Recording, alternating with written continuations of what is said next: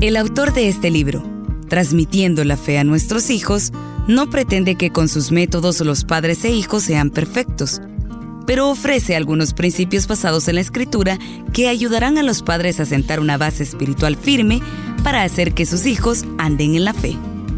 Contraportada del libro Transmitiendo la fe a nuestros hijos.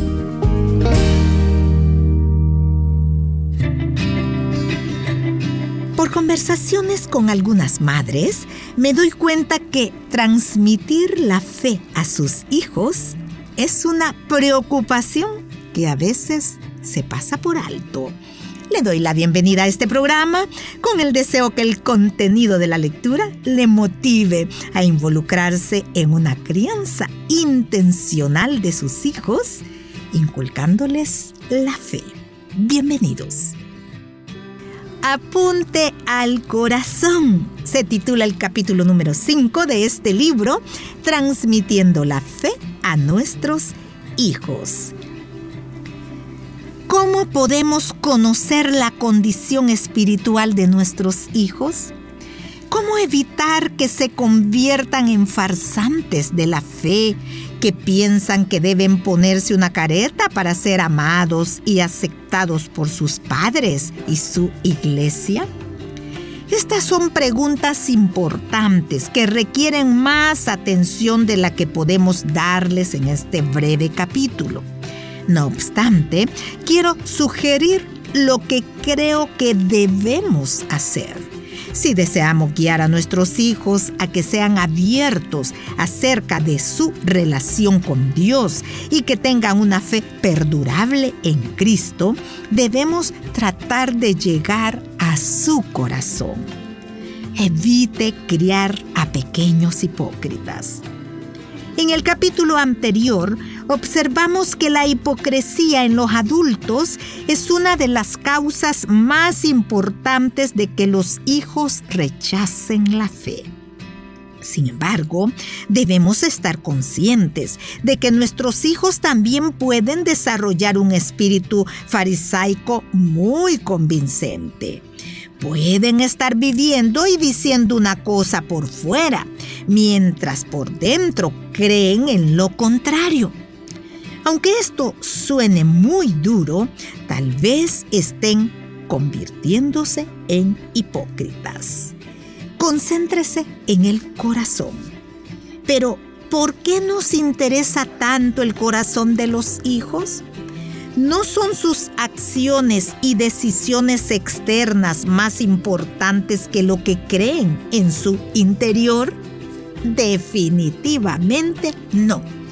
Si es que en verdad aceptamos las enseñanzas de la escritura.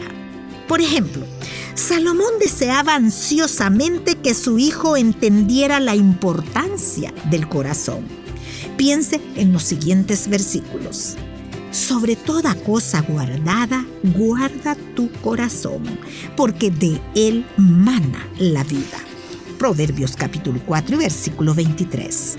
Todo camino del hombre es recto en su propia opinión, pero Jehová pesa los corazones. Proverbios capítulo 21 y versículo 2. En estos pasajes, el escritor bíblico da dos de las razones más importantes para que dirijamos nuestros esfuerzos al corazón de nuestros hijos. Lo que dice aquí y que debemos comunicar también es que deben observar con cuidado sus actitudes y motivaciones, porque el corazón es la fuente de la vida y por lo tanto será juzgado por el Señor. Veamos con cuidado estas razones. Número uno, nuestro corazón es fuente de la vida. Proverbios capítulo 4 versículo 23. Número 2. Una segunda razón que da Salomón para que nos concentremos en el corazón es la que seremos juzgados por Dios. Proverbios capítulo 21 y versículo 2. Aprenda a apuntar al corazón. es mucho más fácil identificar las razones bíblicas para apuntar al corazón que encontrar métodos efectivos para penetrar en él con el poder transformador del Evangelio. Como el escritor puritano Flavel escribió, la dificultad más grande de la conversión es ganar el alma para Dios y después lograr que permanezca en él.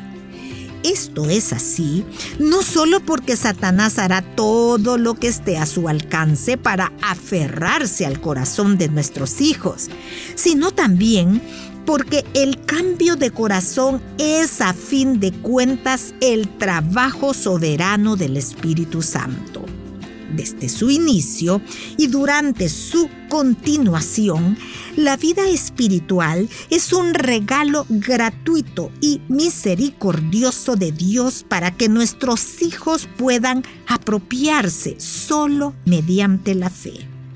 Por ello, es esencial que pensemos profundamente en la cuestión de cómo Dios quiere que traigamos el Evangelio al corazón de nuestros hijos de tal manera que respondan en fe. Es mi deseo que las sugerencias que doy a continuación le ayuden en este proceso. Número uno, nunca dudemos en aplicar la palabra de Dios a las conversaciones y comportamiento de nuestros hijos. Número dos, debemos procurar que la palabra de Dios llegue a la mente, emociones y voluntad de nuestros hijos. Número tres, debemos asegurar a nuestros hijos que los amamos incondicionalmente. Número cuatro, debemos orar, orar y orar para que la palabra de Dios penetre en los corazones de nuestros hijos. Si realmente creemos que si Jehová no edificare la casa, en vano trabajan los que la edifican. Salmos 127, versículo 1. Entonces debemos ser diligentes en invocar su nombre para la salvación y crecimiento espiritual de nuestros hijos. Concluyo el tiempo de lectura y solo voy a leer el principio formativo de la fe para este capítulo número 5, apunte al corazón, el cual dice, para ayudar a nuestros hijos a tener una fe perdurable en Cristo, debemos procurar que las verdades del Evangelio se muestren en su comportamiento, pero más importante aún, que estén en su corazón. Concluyo el tiempo de este subprograma.